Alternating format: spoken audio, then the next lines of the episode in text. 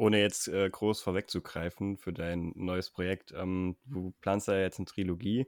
Ähm, sind da irgendwie planerisch gesehen Unterschiede? Also wahrscheinlich, also inwieweit ähm, ändert sich das für, als wenn du jetzt für ein Buch schreibst? Das Ende vor allem ändert sich und das ist einfach irgendwie nochmal auf so einer bigger Scale ist, irgendwie, weil man ja diese Geschichte nicht in dem einen Teil beendet, sondern mhm. auf drei Teile ausweitet und dadurch kann man auch, also es ist generell nochmal was anderes, weil es ein anderes Genre ist, aber irgendwie fühlt sich das ganze Projekt einfach größer an als bei Wir leuchten. Hm. Gibt es dann speziell für Charaktere, wenn du die baust, hast du dann irgendwie eine bestimmte Methodik, wie du vorgehst? Also hast du irgendwie vielleicht wie so ein Charaktersteckbrief oder sowas oder wie gehst du daran? Ja, Steckbriefe haben mir geholfen und was auch irgendwie, also ich hatte total Probleme mit meiner Protagonistin bei diesem Buch, mhm. ähm, also bei dem aktuellen. Und ich habe sie dann irgendwie interviewt. Das hat auch ganz gut geholfen, um einfach zu wissen. Also man stellt ihr Fragen und sie antwortet in Charakter darauf. Und das hilft dann auch so, ihre Erzählstimme mehr kennenzulernen. Mhm. Ja. Was hast du dann äh, für Fragen gestellt an die Figur? Puh. das ist schon länger her, dass ich das gemacht habe ich glaube, so einfach so nach Motivation gefragt und wieso sie die Dinge so macht, wie sie macht und generell, wie, wer, wie sie sich vorstellt und mhm. was sie für ein Mensch ist und woran sie glaubt. Also dann prinzipiell wieder auch dann zu schauen, okay, wie funktioniert diese Figur als Mensch oder wie würde ja. sie sich verhalten, wie tickt sie im genau. Inneren, sage ich mal. Im Grunde wie dieses Podcast-Interview, nur halt nicht aufs Schreiben, weil sie ist nicht Autorin. Das ist sehr, sehr spannend. Ich finde das eine ziemlich gute Idee. Also ähm, ich hatte zum Beispiel auch in der Oberstufe, ähm, in Deutsch hatte ich auch eine Lehrerin, die auch nebenbei noch, ähm, nennt man das nochmal, darstellendes Spiel ähm, unterrichtet hat. Mhm. Und da hat die dann auch ähm, teilweise in Klausuren so ähm, Methoden eingebaut, so ein bisschen diesen kreativen Teil, sage ich mal, am Ende, wo man dann auch so ein, so ein Interview oder so ein Gespräch beim Psychiater mit einer Figur machen sollte. Und ich finde das ähm, kann schon helfen, auf jeden Fall, eine Figur dann nochmal mehr zu verstehen, weil du hast, beziehungsweise wie wir auch eben schon gesagt haben, dass man ähm, vom reinen Plotten noch nicht so wirklich diesen, dieses Gefühl für diese Figur hat, aber wenn man schon mal schreibt und diese Figur auch irgendwie so ihre Stimme entwickelt, wie sie, wie sie sich in der Geschichte halt ähm, ausdrückt, dass das schon viel ausmachen kann, um die äh, Figur dann irgendwie besser zu verstehen, bevor man überhaupt das Buch geschrieben hat oder ja. anfängt. Ja, total. Ich glaube, es kommt auch immer auf die Figur an. Manchmal hat man ja einfach so ein Bild von so einer Figur im Kopf und dann weiß man genau, wie sie tickt. Also irgendwie hatte ich das bei Easy zum Beispiel. Ich wusste einfach, wie Easy funktioniert, weil mhm. ich so ein klares Bild von ihr hatte. Vielleicht, weil sie auch so ein bisschen krasser ist und auch komplett anders als ich. Und ich glaube, vielleicht fahren mir dann die Leute am schwersten, die vielleicht ein bisschen näher an mir selbst dran sind. Mhm. Weil ich dann nicht will, dass ich mich selbst schreibe. ja. Ähm, kannst du dich noch daran erinnern, was du bei deinem Steckbrief da so für äh, Kategorien drin hattest? Für die Charaktere? Oh Gott. Aussehen auf jeden Fall, weil das ist, ey, diese Augenfarbe ist ja voll der Klassiker, dass die Augenfarbe sich im Buch verändert, aber das ist so oft passiert. Ah, deswegen braucht man Steckbriefe. ähm, und halt einfach Hobbys oder Leidenschaften, Sachen, die man gerne mag. Ähm, Vorgeschichte auf jeden Fall. Ähm, Beziehungen zu anderen Personen und Figuren. Da ah, bei, bei Beziehungen und generell, wie die ganzen Charaktere miteinander zusammenhängen, das hat mir vor allem bei meinem jetzigen Roman voll geholfen, so ein Mindmap zu machen, aber mit so Strichen, wie jede Person miteinander zusammenhängt. Dann mhm. kann man nämlich auch irgendwie voll gut diese Plot-Twists so erstellen, weil dann weiß man ja, es, also dann kann man so neue Beziehungen herstellen, an die man davor nicht gedacht hätte, weil man das plötzlich so visuell sieht auf diesem Blatt Papier. Hm. Ich glaube auch gerade ähm, bei so größeren Projekten oder die auch über mehrere Bänder gehen, da ist es auf jeden Fall dann sehr, sehr hilfreich, wenn man zum einen, zum einen so Steckbriefe hat, wo man nochmal schnell auf den Charakter sehen ja. kann oder auch so Figurenkonstellationen, dass man diese ähm, zwischen Figuren oder zwischenmenschlichen Beziehungen oder diese Entwicklung, dass man die halt irgendwie auf, auf äh, schnellem Blick dann nochmal nachschauen kann. Ja, auf jeden Fall. Ähm, ich gehe mal davon aus, du schreibst äh, am liebsten am PC oder ist, bist du auch jemand, der ähm, das Buch mit, mit Stift und Papier schreibt? Nee, definitiv PC. Ich verstehe es einfach nicht, wie man sich die Arbeit machen kann, das per Hand zu schreiben und dann nochmal abzutippen. Ich hätte so gar, gar, gar keine Lust darauf. Ich war bei so einer Lesung von Cornelia Funke und die meinte so, ja, sie macht das immer noch für jedes Buch, dass sie das erst per Hand schreibt. Ich denke mir so, why? Wieso? Das dauert so lange. Ich kann gar nicht mehr per Hand schreiben. Ich schreibe so selten per Hand. Ja, das ist echt so. Man, man schreibt irgendwie richtig viel dann mittlerweile am PC und wenn man immer wieder der Hand schreibt, mit der Hand schreiben muss, dann denke ich so, oh mein Gott, wie geht das? Genau. Ich schreibe immerhin so meinen Planer und so meine To-Do-Listen noch per Hand manchmal, wobei das auch so langsam an den PC rübergeht. Und mhm. das ist, ey, ohne das, ich wüsste, glaube ich, gar nicht mehr, wie man schreibt. Benutzen dann ähm, irgendwie spezielle Schreibprogramme oder bist du klassisch dann mit Word oder sowas unterwegs? Klassisch mit Word. Ich habe mir schon ein paar Programme irgendwie immer wieder mal überlegt, aber irgendwie ich muss mir das alles nochmal genauer anschauen, weil ich glaube, es gibt bestimmt schon Programme, die sinnvoller wären, wo man auch einfach alles an einem Ort hat mit den Charakter, ähm, Steckbriefen und dem Plot. Aber ich habe mich irgendwie noch nicht überzeugen lassen von Programmen. ich sag mal so, das Buch ist ja draußen, also mit Word scheint es auch zu funktionieren. Genau. also in dem Sinne kann das schon mal keine Ausrede sein. Hm, Gibt es dann spezielle Schreiborte, an denen du gerne schreibst oder wo du merkst, okay, da klappt das Schreiben irgendwie besser als äh, an anderen Orten? Ähm, das ist schwer, weil ich momentan immer nur zu Hause bin. ähm, aber ich glaube, ich kann eigentlich überall schreiben, solange es.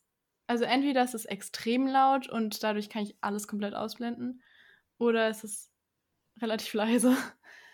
Das ist ein bisschen irritierend, wenn je, neben dir einfach so zwei Leute die ganze Zeit reden und man so mit halbem Ohr irgendwie so ein bisschen zuhören möchte. Mhm. Aber ich glaube, eigentlich kann ich überall schreiben. Ich bin eigentlich auch relativ gut darin, alles auszublenden. Ich merke manchmal auch gar nichts mehr von der Welt, wenn ich gerade arbeite. Mein Freund ist dann manchmal auch schon mega irritiert, weil er so denkt, ich habe dich jetzt schon dreimal angesprochen. Ich so, ja, was? ich habe geschrieben. Ja, aber ich glaube, also das ähm, ist, nennt man ja auch so wie so diesen Flow-Zustand, wenn man mhm. irgendwie was einer Tätigkeit nachgeht, äh, wo man die Zeit dann vergisst, weil man so mit Leidenschaft dabei ist oder so in diesem Modus ist. Ja. Und äh, das ist ja eigentlich dann auch schon mal ein gutes Zeichen, wenn man das beim Schreiben hat. Da zeigt das, das ja schon, stimmt. okay, das ist was, was einem Spaß macht und wo man äh, gerne dran ist. Ja, das stimmt. Bist du jemand, der ähm, mit Musik schreibt oder brauchst du dann eher entweder Lautstärke oder gar nichts. ähm, das kommt auf die Szene an und irgendwie auch auf die Phase in meinem Leben. Mhm. Also ich, hat, ich hatte auf jeden Fall Phasen, wo ich nur mit Musik geschrieben habe. Dann hatte ich Phasen, wo ich komplett ohne alles geschrieben habe. Und mittlerweile, momentan überarbeite ich daher ich auf jeden Fall die ganze Zeit Musik, weil mich, ich habe so eine Playlist und irgendwie, wenn ich diese Lieder höre, dann weiß ich, okay, es ist Zeit, dieses Buch zu überarbeiten, weil mich das so an den Inhalte so, ich, ich verbinde das einfach mit diesem Buch. Mhm. Ähm, und manchmal braucht man irgendwie, also brauche ich zumindest für Szenen bestimmte Art von Musik, damit ich so besser reinkomme. Also wenn es jetzt irgendwie so eine krass dramatische Szene ist, dann ist so Fil dramatische Filmmusik immer voll gut. Mhm. Oder wenn es irgendwie, manchmal auch wenn es so ein Charakter ist, mit dem ich mich selbst nicht so identifizieren kann, dann so Musik zu finden, die ich normalerweise nicht höre, aber die der Charakter hören würde, damit ich besser reinkomme. Das hilft auch mhm. manchmal. Mhm. Kommt immer drauf an.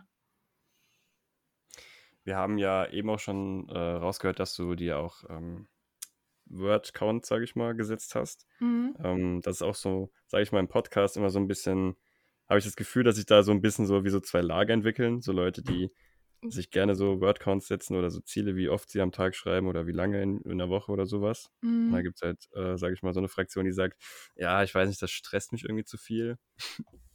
ähm, wie, wie sieht das bei dir aus? Also, wie, was macht für dich diese Wordcounts aus und was ist für dich irgendwie der Punkt, wo es dann sagt, okay, da tut es mich nicht irgendwie übermannen, sondern das ist noch irgendwie im Rahmen, dass man das halt schaffen kann und das einem irgendwie nicht Druck macht.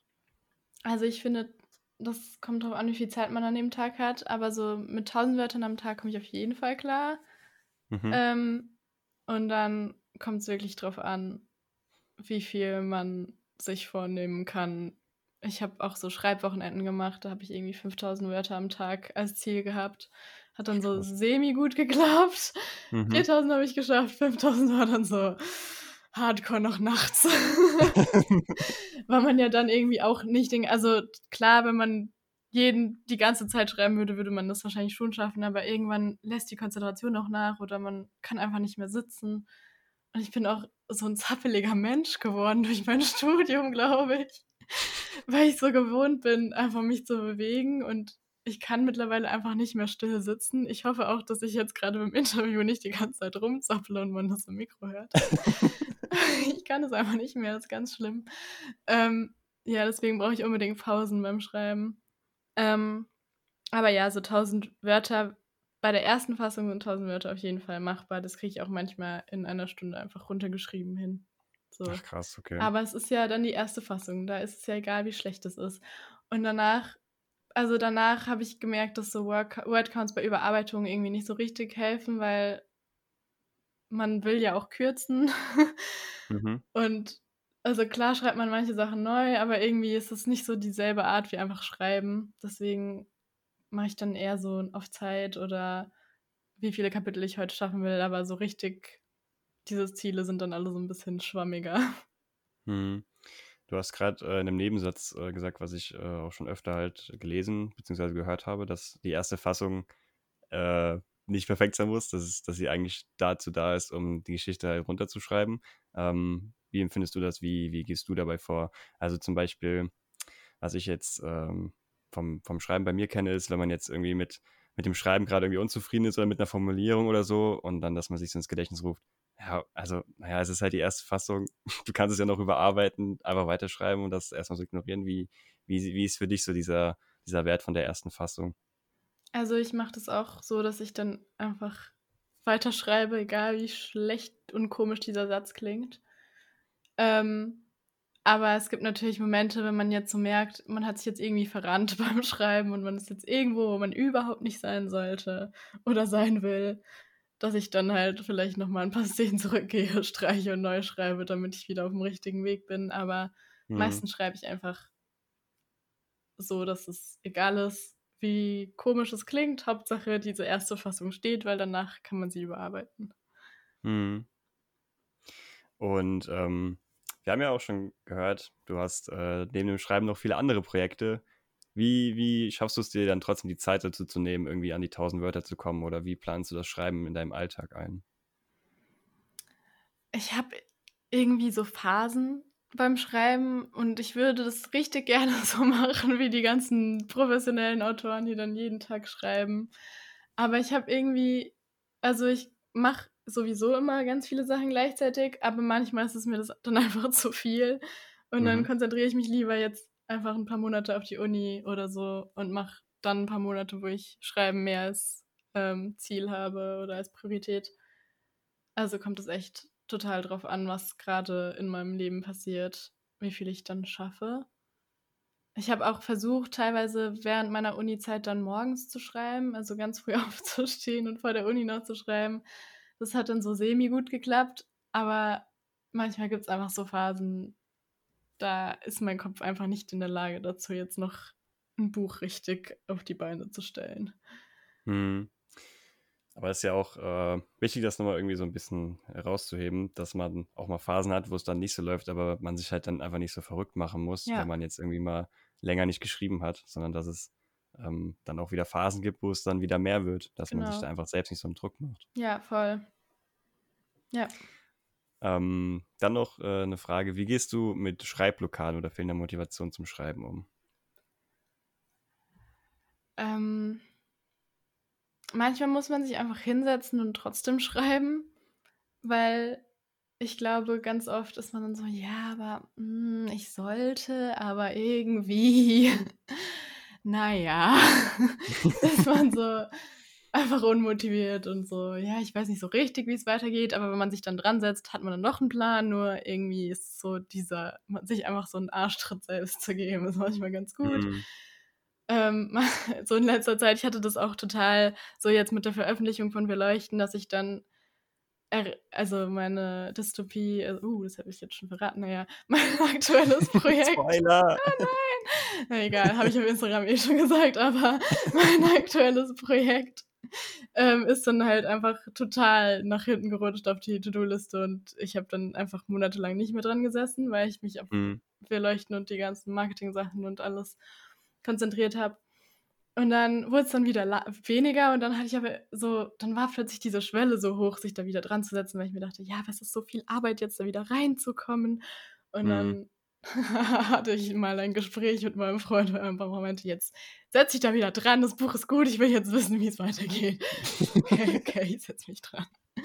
ähm, also manchmal braucht man noch Anstupser von draußen, wenn es geht. Oder Wattpad war damals total gut als Motivation. Da war das mit Schreibblockaden einfach nicht. Also ich wusste einfach, ich das kann mir das jetzt nicht leisten, weil die Leute warten. Mhm. ähm, und sonst einfach rausgehen hilft total und einfach mal so nichts hören, weil ich irgendwie hat man so, ich habe das Gefühl, in letzter Zeit, vielleicht bin ich auch nur das, äh, vielleicht bin auch nur ich das, aber ich habe das Gefühl generell in der Welt, dass man sich immer mehr so Input reinzieht den ganzen Tag und es ist nie einfach mal still und man ist nie allein mit seinen Gedanken. Man hört immer irgendwie Podcasts oder Musik oder sonst was. Und ich glaube, manchmal braucht man das einfach, diese Stille und dieses, okay, jetzt denke ich einfach mal nur nach, hm. um dann wieder reinzukommen. Oder ganz viele Mindmaps. Okay, Leute, alle jetzt den Podcast ausmachen, bitte rausgehen. Hört auf, Podcast zu hören. nee, aber ich äh, kann das auf jeden Fall vollkommen nachvollziehen, was du gerade erzählt hast. Ich habe auch äh, Kämpfe, sage ich mal, relativ häufig mit äh, diesem Kampf, sich hinzusetzen und überhaupt anzufangen. Mhm. Und man hat irgendwie, klar, zum einen, ähm, wenn man jetzt irgendwie einen stressigen Tag hat oder so und dann sagt, ja, ich weiß, ich würde jetzt schon gerne irgendwie gerade mal nichts tun so oder einfach mal entspannen und dann wird da, sage ich mal, vielleicht, wenn es dann so ein paar Tage so geht, dann denkt man so, oh, jetzt muss man sich wieder erst reinfinden. Ich weiß ja nicht. Aber es ist halt wirklich, also jedes Mal, wenn ich das hatte und mich dann trotzdem hingesetzt habe, dann ist es halt wirklich nach kurzer Zeit weg gewesen. Und es ist wirklich halt nur dieser, dieser eine Schritt, sich halt dran zu setzen, dass ja. der halt so viel ausmacht. Das ist echt krass. Ja. Und manchmal, also manchmal hat man ja auch eine Schreibblockade, weil man irgendwie nicht weiß, wie es weitergeht. Aber dann hilft einfach plotten und sich einfach Notizen zu machen, was jetzt als nächstes passieren könnte oder sollte und dann sich für was zu entscheiden und das zu schreiben. Hm. ich finde auch, wenn man, also was bei mir schon öfter mal geholfen hat, ist, wenn du irgendwie ein Problem oder sag ich mal irgendwie eine Plotlücke hast, wo du noch keine Lösung hast, dass du diese, dieses Problem, sage ich mal, halt irgendwie rausarbeitest, vielleicht in einem Notizbuch irgendwie aufschreibst oder irgendwie für dich halt fest aufzeigst, okay, da muss ich noch eine Lösung finden dann gibt es halt zum einen diese Option, okay, du setzt dich halt dran aktiv und machst wieder so eine Mindmap, wo du dir irgendwie Lösungsideen aufschreibst. Oder man trägt es halt so ein bisschen im Alltag mit sich unterbewusst rum, weil das Gehirn arbeitet ja trotzdem wahrscheinlich sehr, sehr oft äh, an solchen Sachen dann auch im Unterbewusstsein weiter. Ja. Und äh, wenn man es halt einfach nur mal einmal für sich aufgeschrieben hat, dass es halt dann ins, ins äh, Unterbewusstsein halt drin ist, dann kann es ja auch so für sich dann nebenbei noch reifen. Also ich glaube, dieses, dass man sich das halt klar macht und dann sagt, okay, entweder ich arbeite aktiv jetzt an der Lösung oder ihr sagt, okay, ich habe das Problem und vielleicht kommt eine Lösung. Ja, und dann kommen meistens die Lösungen nachts, kurz bevor man einschlafen wollte. der Klassiker. Deswegen sollte man immer ein Notizbuch am, äh, auf dem Nachttisch stehen haben. Autoren-Lifehack. Yep. Oder ein Handy. Dann äh, würde ich jetzt gerne noch ein bisschen mehr äh, auf deinen Verlag eingehen, beziehungsweise ähm, was du für Erfahrungen mit dem Verlag gemacht hast. Ähm, bei der Aussprache vielleicht nochmal korrigieren, der Readers Verlag. Readers. Ich habe das total lange auch falsch gesagt. Ich habe immer W-Readers so gesagt, schwer, aber es ist Readers. Also auf jeden Fall ein W von den Readers. ähm, wenn ich das richtig gelesen habe, ist der Verlag ja ähm, auf dich aufmerksam geworden. Ja. Du hast echt gut recherchiert, also Respekt. Ja, klaro. ähm, erzähl doch mal, wie war das äh, aus deiner Sicht? Wie ist das so abgelaufen? Ähm, die haben mir auf Wattpad geschrieben damals. Das ist auch schon wieder ein bisschen länger her. Und damals waren die ganz, ganz jung noch. Ich glaube, die waren erst ein paar Monate alt. Mhm. Und ähm, ich war mir noch nicht so ganz sicher, weil ich gerade auch noch Kontakte zu anderen Verlegen hatte und habe die dann warten lassen, ein Jahr lang. Ähm, und habe dann nach einem Jahr so, kam ich nochmal angeschlichen, so, hm, wollt ihr mich immer noch? und zum Glück wollten sie mich noch, oder das Buch zumindest. Und mhm. ja, dann im Sommer fing das dann an, der Vertrag, und dann ähm, kam das Lektorat oder die, mehr, die Lektoratrunden. Und ähm, ja, soll ich, soll ich noch drauf eingehen, wie das genau ablief? Ich weiß nicht, wie detailliert ich das jetzt machen soll, aber. Ja, gerne. Also vielleicht, wir können ja so ein bisschen, sag ich mal, so die Phasen durchgehen, wie das bei dir so abgelaufen ist im Verlag. Genau, also. Zum, also vom Buch bis zur Veröffentlichung, sage ich mal. Ja. Also ich habe, das läuft mit beim Readers Verlag, Readers Verlag läuft alles, läuft alles online momentan. Ähm, also mit Corona sowieso. Mhm. Und ähm, ich habe dann über WhatsApp mit meiner Lektorin kommuniziert, die das dann gelesen hat. Und dann hat sie mir die kommentierte Fassung geschickt und habe ich die Kommentare eingearbeitet und hin und her so ein paar Mal, bis dann das zweite Lektorat dran war. Da hatte ich dann nichts mehr mit zu tun, aber das war einfach Korrektorat, also Rechtschreibung und so. Ähm, und parallel ähm, hatte ich dann Kontakt zu meiner Coverdesignerin. Ist ja normalerweise in Verlägen, glaube ich, eher unüblich, dass die ähm, Autoren so viel Kontakt zu den Coverdesignern haben und da auch so Mitspracherecht haben. Aber mhm. beim Readers Verlag geht das zum Glück. Ähm, und ja, dann haben wir besprochen, wie das Cover aussehen soll, haben ein paar Versionen erstellt und, und ich habe mich dann für die eine Version entschieden. Ähm, und dann kam das alles in den Satz und in den Druck. Und ich habe dann parallel noch ein paar Sachen drucken lassen, einfach ähm, dieses Marketingmaterial mit Postkarten und Lesezeichen und dem Ganzen. Und mhm. ja, dann kam das ganze Marketing vor der Veröffentlichung, Trailer erstellen, alles Mögliche und dann die Veröffentlichung.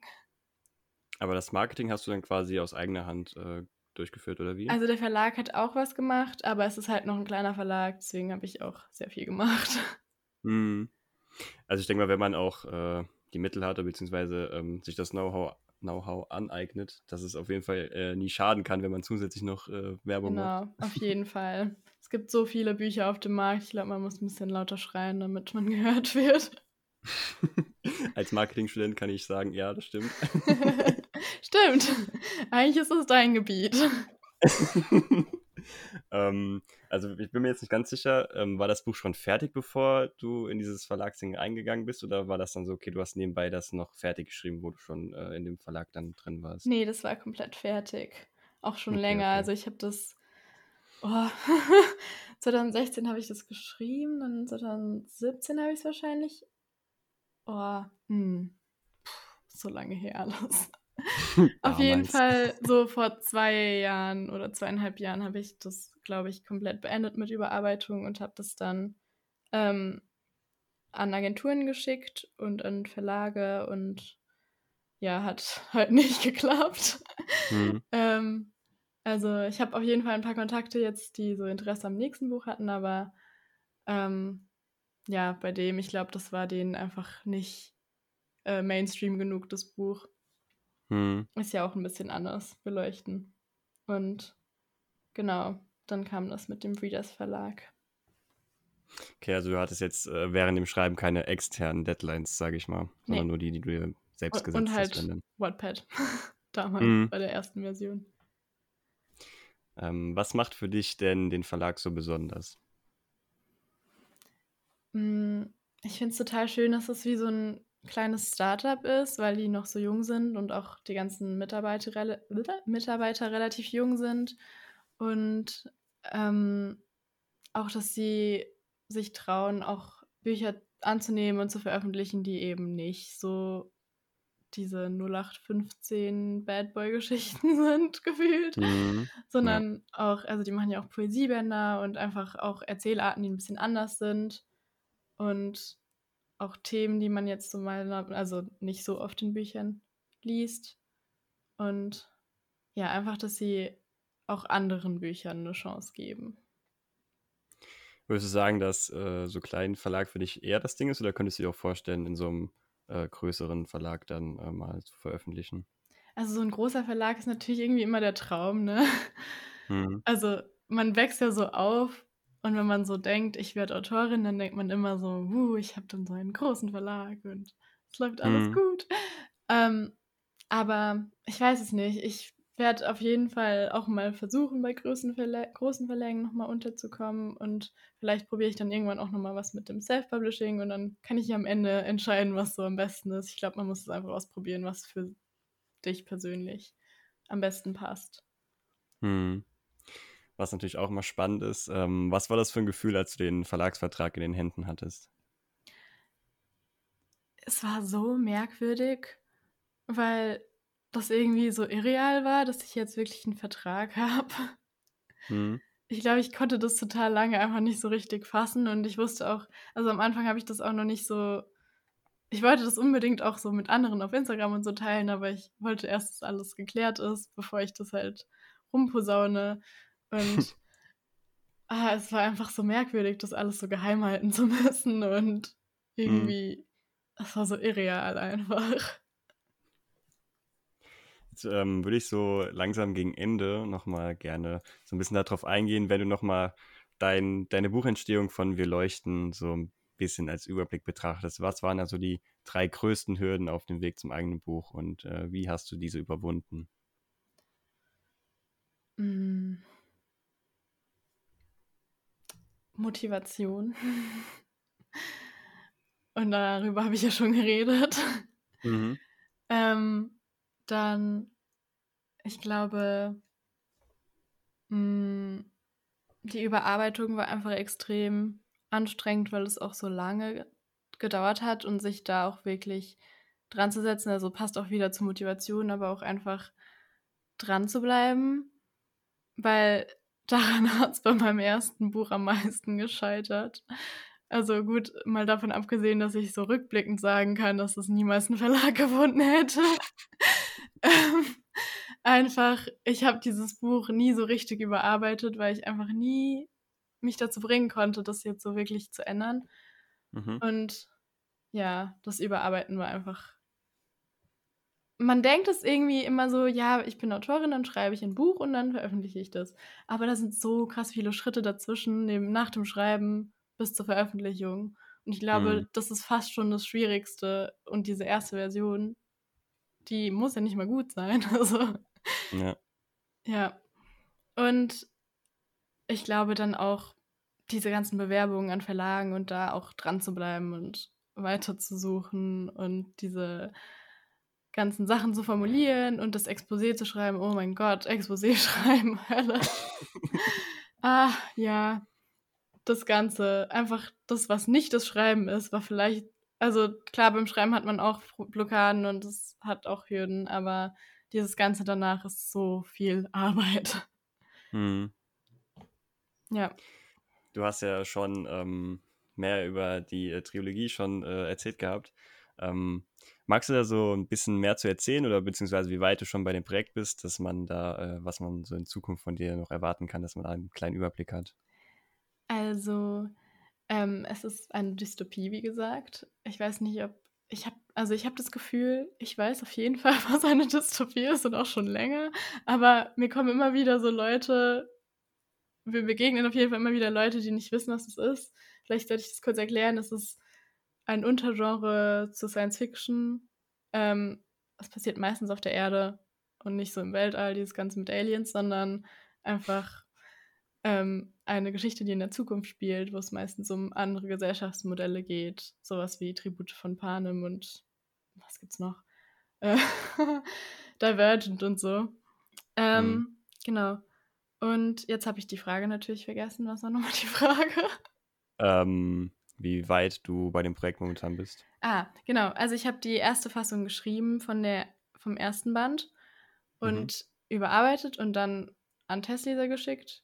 Und jetzt bin ich bei der Überarbeitung nach den Testlesern dran und da bin ich ungefähr bei der Hälfte. Ja, genau. Und den zweiten Band habe ich grob geplottet schon. Hm. Hast du dann vor, ähm, Bücher erstmal so zu schreiben oder wirst du die dann, also sage ich mal, Band 1 schon veröffentlichen und dann parallel noch an den weiteren Bändern weiterarbeiten? Das ist die Frage. Ich weiß es nicht. Ich überlege die ganze Zeit schon, was da jetzt der sinnvollste Weg ist. Und ich glaube, ich muss einfach mal nachfragen, wie man das normalerweise regelt, ob man sich Mhm. schon mit dem ersten Band bewirbt oder nicht lieber alles zuerst schreibt. Vielleicht hat es auch damit zu tun, ob ich dann mit dem Druck einer Deadline, die vom Verlag gestellt wird, klarkommt, weil ich Mhm. kommt ja auch drauf an, wie viel man dann im Leben macht. Also, ich will im Sommer wahrscheinlich 'n Master wieder anfangen und ob ich dann parallel jetzt noch 2 Bücher schreiben kann, weiß ich nicht. Ähm, ja. Aber natürlich würde ich mich schon freuen, wenn das alles bald fertig ist, damit das nächste Projekt Projekt auch wieder rauskommt, damit nach nicht so 'ne ewige Lücke entsteht, bevor das nächste Buch rauskommt. Mhm. Ja, ich kann mir vorstellen, dass es da drauf keine eine wahre richtige Antwort gibt. Ich glaube, das ist wahrscheinlich dann auch wieder so 'n bisschen typabhängig. Ja. Ähm, also, wenn man jetzt sein Buch, sage ich mal, oder seine Trilogie oder seine Reihe komplett schreibt, das ist natürlich dann zum einen cool für den Leser, dass es da dann im besten Fall nicht so lange Pausen gibt zwischen den Bändern. Aber Ja. andererseits ist es natürlich dann auch cool, wenn man, wie du gesagt hast, nicht so lange äh, lange Zeit quasi zwischen der letzten Veröffentlichung und der Trilogie oder Reihe dann, Genau. äh, so lange ist. Also, ich glaube, das ist wirklich so 'ne so 'ne Sache, wo man, äh, sich selbst einfach fragen muss, was für einen dann irgendwie mehr passt. Ich muss einfach schneller schreiben. Wie wenn man irgendwie 'n Video guckt oder so oder 'n Podcast hört, einfach doppelte Geschwindigkeit, schneller schreiben. Genau. Oh, das wäre so cool, wenn man das so einfach machen könnte, so: „Heute bin ich auf vierfacher Geschwindigkeit.“ Das würde Dinge sehr viel leichter machen. Ja, das ist so geil. Und, ähm, wenn Zuhörer jetzt, ähm, dich gerne verfolgen würden auf Instagram oder anderen Plattformen, was sind da so deine bevorzugten Plattformen, wo man mit dir in Kontakt treten kann? Also, auf Instagram bin ich am aktivsten. Da findet man mich unter jorain.books, aber ich glaube, das wolltest du eh verlinken. Ja, ja, genau. Und sonst, ähm, habe ich noch einen Newsletter, den kann man auf meiner Website abonnieren. Und ja, auf Wattpad, ähm, habe ich noch 'n paar Bücher, aber ich bin da nicht mehr ganz so aktiv. Ja, und natürlich die Buchtrailer kann man natürlich auch auf deiner Webseite finden. Genau, mal, äh, hier genau. erwähnt. Und auf der Website ist auch eine Leseprobe und dort wird auch noch was kommen bald, wenn ich dazu komme. So 'ne Art Quiz, aber mehr sage ich noch nicht. Ich höre Teaser. Also, wie gesagt, ähm, die Links dazu sind natürlich alle in den Shownotes. Dann würde ich jetzt gerne zum Schluss noch mit dir die, äh, bekannte Fragerunde machen und würde einfach mal mit der ersten Frage starten: E-Book, Buch oder Hörbuch, was bevorzugst du da? Normalerweise hätte ich Buch gesagt, aber momentan habe ich mehr Zeit für Hörbücher, also beides. Mhm. Was war das für ein Gefühl, als du das erste Mal dein eigenes Buch in den Händen halten durftest? Irreal. Einfach merkwürdig und ah, aber auch irgendwie gut, weil ich hatte richtig Angst. Ich hatte so Albträume, dass das Cover irgendwie ah, ich hatte so 'n Traum, ich weiß nicht, ob ich jetzt noch Zeit habe, den zu erzählen, aber Klaro, ich habe irgendwie geträumt, dass, ähm, ich also, das war bevor mein Buch also, es ich glaube, es war grad im Druck. Und ich habe geträumt, dass ich irgendwie zu Hause aus es hat geklingelt und der Paketbote kam an und das waren irgendwie die Bücher.